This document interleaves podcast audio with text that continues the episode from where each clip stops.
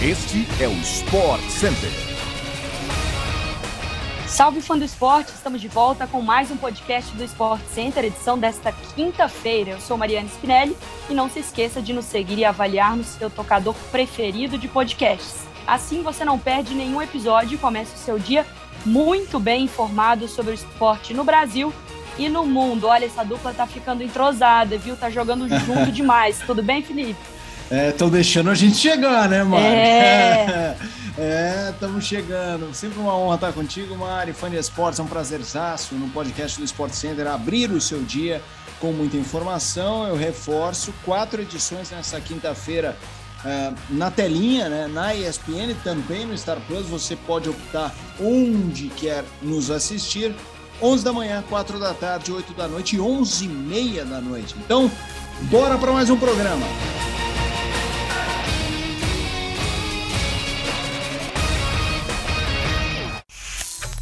Dois empates então na rodada da Champions League, fã do esporte. O Benfica e a Ajax empataram por 2 a 2 no Estádio da Luz, em Portugal. Tadic e Haller marcaram pelos visitantes, enquanto Haller contra Yarente fizeram os gols do time da casa.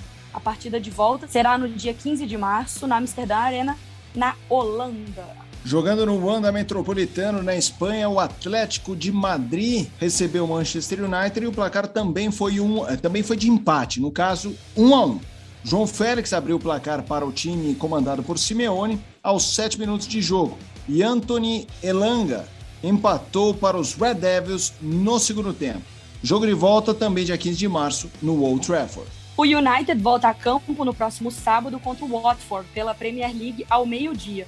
O Atlético de Madrid também joga no sábado por La Liga contra o Celta de Vigo às 5 horas da tarde. Fundo Esporte, anota aí. Ambos os jogos terão transmissão ao vivo pela ESPN no Star Plus. O Corinthians confirmou ontem a contratação do técnico Vitor Pereira, português que chega para substituir Silvinho, demitido no início do mês. O novo treinador do Timão estava sem clube desde dezembro, quando deixou o Fenerbahçe da Turquia. Os principais times onde ele trabalhou, Porto, Olympiacos, e Xangai Sip. Um dos líderes do elenco corintiano, William, disse que o melhor treinador que trabalhou na carreira foi justamente um português, José Mourinho, é claro, que o treinou nos tempos de Chelsea. O camisa 10 do Timão, inclusive, afirmou que se Pereira tiver um pouco da metodologia de Mourinho, vai ser muito bom, abre aspas, para mim e para o Corinthians. A estreia de Vitor Pereira no banco de reservas deve ser contra o São Paulo pelo Campeonato Paulista no dia 5 de março pelo futebol nacional, fã do esporte, fica aqui a dica. Uh, Bahia e Sampaio Correia, jogaço da Copa do Nordeste, nove e meia da noite, transmissão da ESPN no Star Plus. O jogo é hoje, hein? Nove e meia. Vinícius Júnior segue valorizado no futebol europeu. O brasileiro vive sua melhor temporada na carreira, com 16 gols e 10 assistências, o que o colocou na liderança de valorização em um estudo divulgado pela KPMG. O valor de mercado do camisa 20 do Real Madrid aumentou em mais de 35 milhões de euros, cerca de 203 milhões de reais, que é quase o salário do Felipe Mota. Opa, só falta o Real me descobrir. É a primeira vez na qual Vinícius Júnior supera os 100 milhões de euros na carreira. O atacante merengue valorizou mais do que os outros destaques do futebol europeu, como Luiz Dias, do Liverpool, Declan Rice, do West Ham, e o do Sam Vlahovic, que recentemente chegou à Juventus e já está fazendo gol a beça.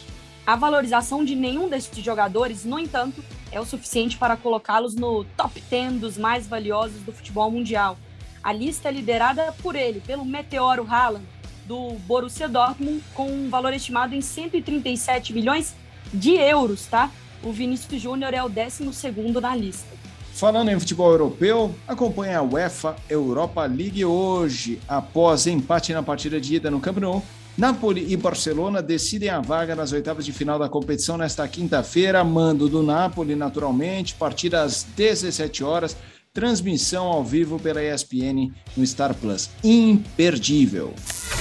Ó, chegou a hora da gente falar de uma cena lamentável ontem no ATP de Acapulco que ocasionou a expulsão de Alexander Zverev no torneio. O alemão, que é o atual campeão na competição e número 3 do mundo, utilizou sua raquete para desferir golpes contra a cadeira do juiz da partida. Após a expulsão, o tenista alemão pediu desculpas nas redes sociais e classificou o ato como inaceitável. Além disso, Zverev afirmou que conversou com o árbitro também para se desculpar. O tenista foi derrotado ontem nas duplas ao lado do brasileiro Marcelo Melo e no simples, ele enfrentaria o compatriota Peter Goyosic pela segunda rodada. Já no ATP de Dubai, Novak Djokovic venceu ontem pelas oitavas, nas oitavas de final do torneio e joga hoje as quartas. O adversário é o tcheco Iri Vezeli. A partida terá transmissão exclusiva no Star Plus a partir do meio-dia.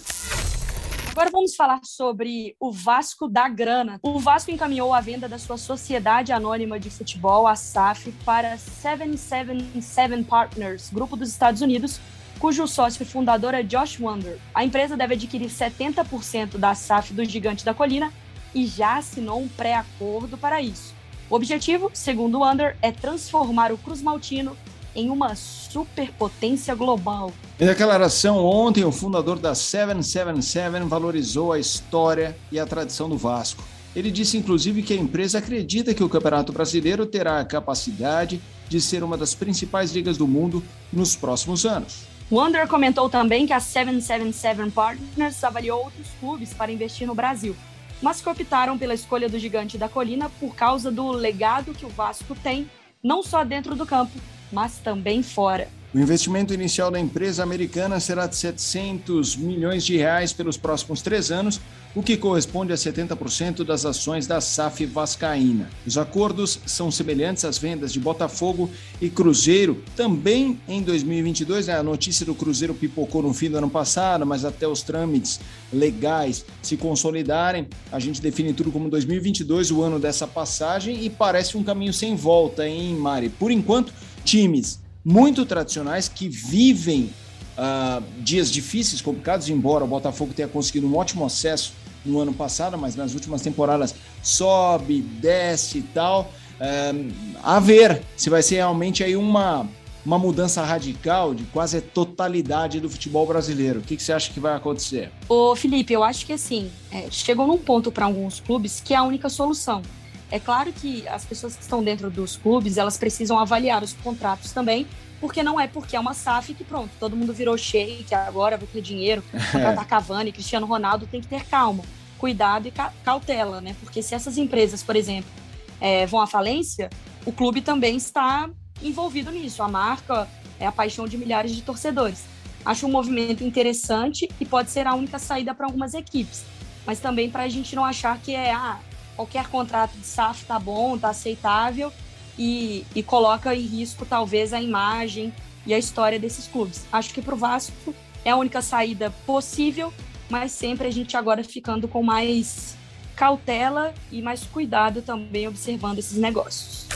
Chegamos ao fim de mais um episódio do Sport Center, o programa que vai ao ar de segunda a sexta para você. Voltamos amanhã às seis da manhã, mas lembre-se que também teremos uma edição extra que será à tarde, nesta sexta-feira, como já é de praxe. Então, até mais, até a próxima. Mare, sempre um prazer estar contigo aqui no podcast do Sport Center. Beijão. Beijo, Felipe. Valeu, fã do esporte. Um prazer e, ó, acompanhe a gente aqui no podcast, mas sempre também pela ESPN no Star Plus nas telinhas, tá bom? Até a próxima. Beijo.